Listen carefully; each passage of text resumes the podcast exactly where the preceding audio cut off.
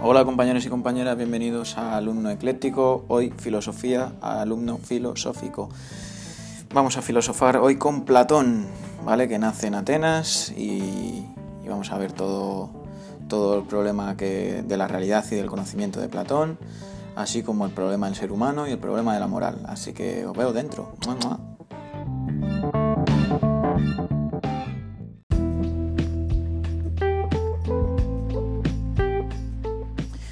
Vale, comenzamos con Platón.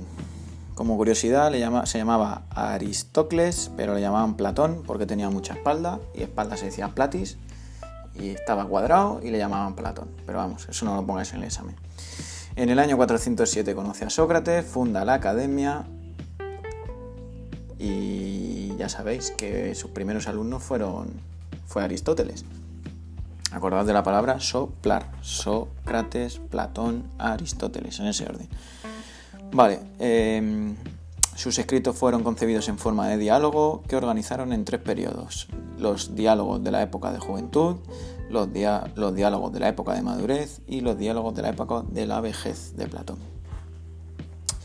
Vale, comenzamos con el problema de la realidad y el conocimiento. Para Platón hay una distinción entre dos mundos, ¿vale? El mundo sensible y el mundo de las ideas. El mundo sensible es el terrenal, material, compuesto por los seres particulares y concretos, diversos, múltiples, imperfectos y corruptibles, que solo son una copia de las ideas. Frente a él está el mundo de las ideas, el mundo trascendente, el de las ideas que existen de forma independiente a sus relaciones, realizaciones perdón, concretas.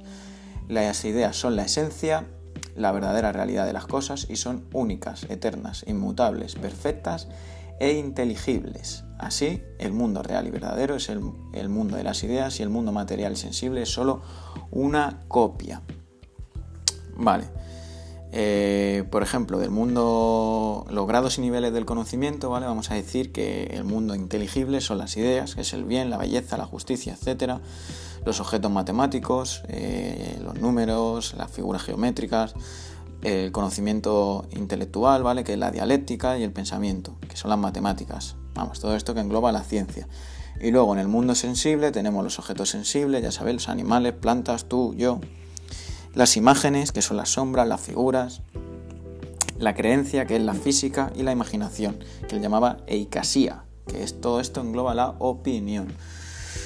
Vale, en la relación entre ambos mundos se va a llamar, se explica con la teoría de la participación. Los seres concretos y materiales del mundo sensible, sensible solo existen en tanto que participan en diversos grados de perfección en la idea con la que se corresponden. ¿Vale? Eh, él va a decir ahora, vamos a hablar del mito del demiurgo, para explicar el, origen del mundo sensible. el demiurgo copia las ideas perfectas en la materia que es imperfecta. ¿Vale? Continuamos. Eh, ¿Qué más podemos decir? Vale, la jerarquía de las ideas. Em, la idea del bien, de perfección, es el fundamento ontológico, ya que todas las ideas participan plenamente de la idea de bien, porque esta idea hace posible que las ideas existan y que sean perfectas y racionales. Igualmente dirá que el bien hará que los seres sensibles sean más o menos perfectos según el grado en que participen de su idea, cumpliendo así su finalidad de teleología. ¿Vale? La idea de bien es también el fundamento epistemológico de la realidad. Las ideas no son conocidas plenamente, su racionalidad y perfección, hasta que no se conocen la idea de bien. Al igual que existe una duplicidad en su metafísica, Platón distinguirá, tal como señala en el mito de la caverna, dos modos fundamentales de conocer la opinión. El falso conocimiento, que proviene de la percepción sensible de los seres concretos o aparente del mundo sensible, y la episteme, que es la ciencia, el verdadero conocimiento de las ideas trascendentes e inteligibles el conocimiento de la verdad realidad de las cosas que pertenecen al mundo de las ideas y que se obtiene a través de la razón. Yo me acuerdo siempre de esta parte, de la parte de, la película de Matrix, ¿vale? Que es, ya sabéis que Neo pues tiene unas ideas, pero no es la realidad.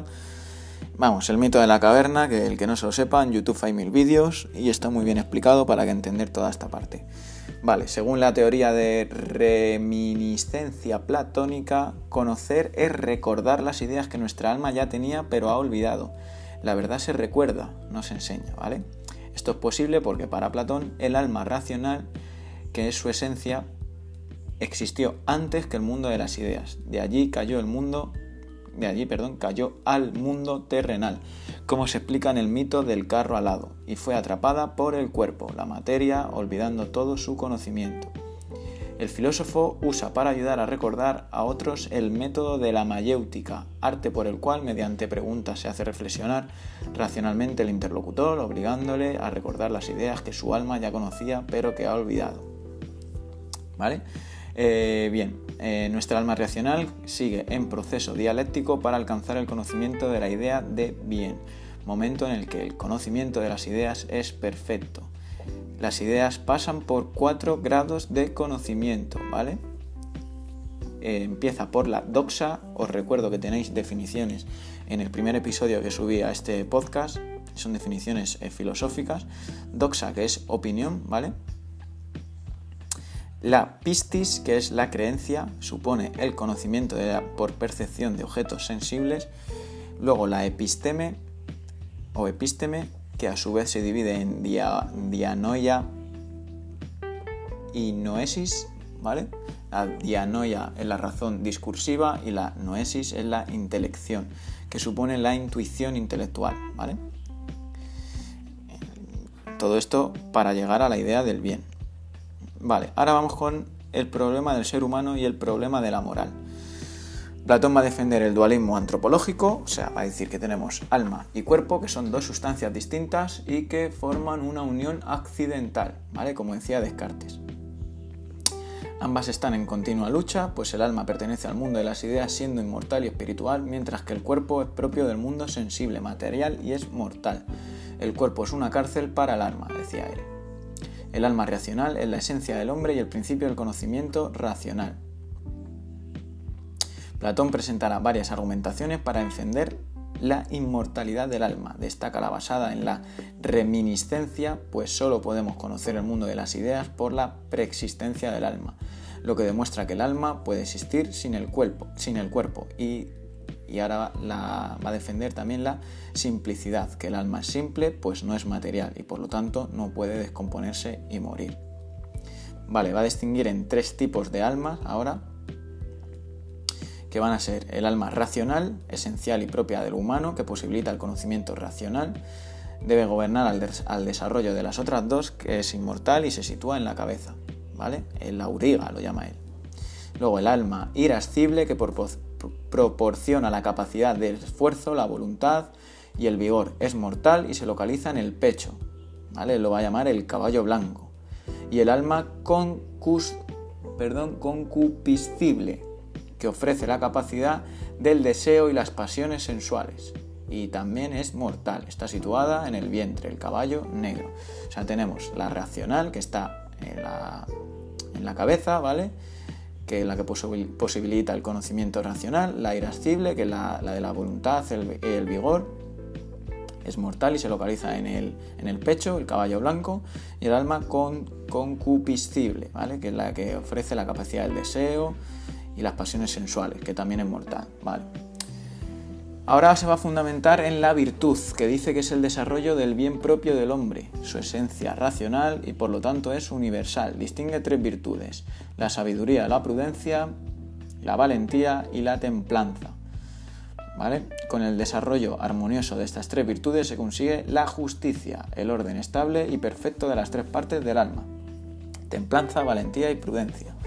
Cuando cada parte cumple su función específica, hemos llegado a la perfección. Y hemos conseguido la justicia. Ahora vamos a ver cómo trata él el problema de la sociedad o política. Las virtudes se desarrollan en sociedad, ya que el ser humano es considerado un ser social por naturaleza. El gobierno debe pensar en un bien común y conseguir la justicia social, con templanza, con valentía y con prudencia. El orden perfecto de la sociedad se generará con el desarrollo de la virtud, ¿vale? Siempre que el alma predomine más en ellos, para así proceder después a la división social en la ciudad y el puesto por cada uno ocupará en que uno por, cada uno que ocupará en ello. La educación es por ello muy importante para Platón y para descubrir el alma propia de cada individuo y guiar su desarrollo. Vale, Ahora va a distinguir tres funciones sociales. ¿Cómo jerarquiza él eh, la sociedad?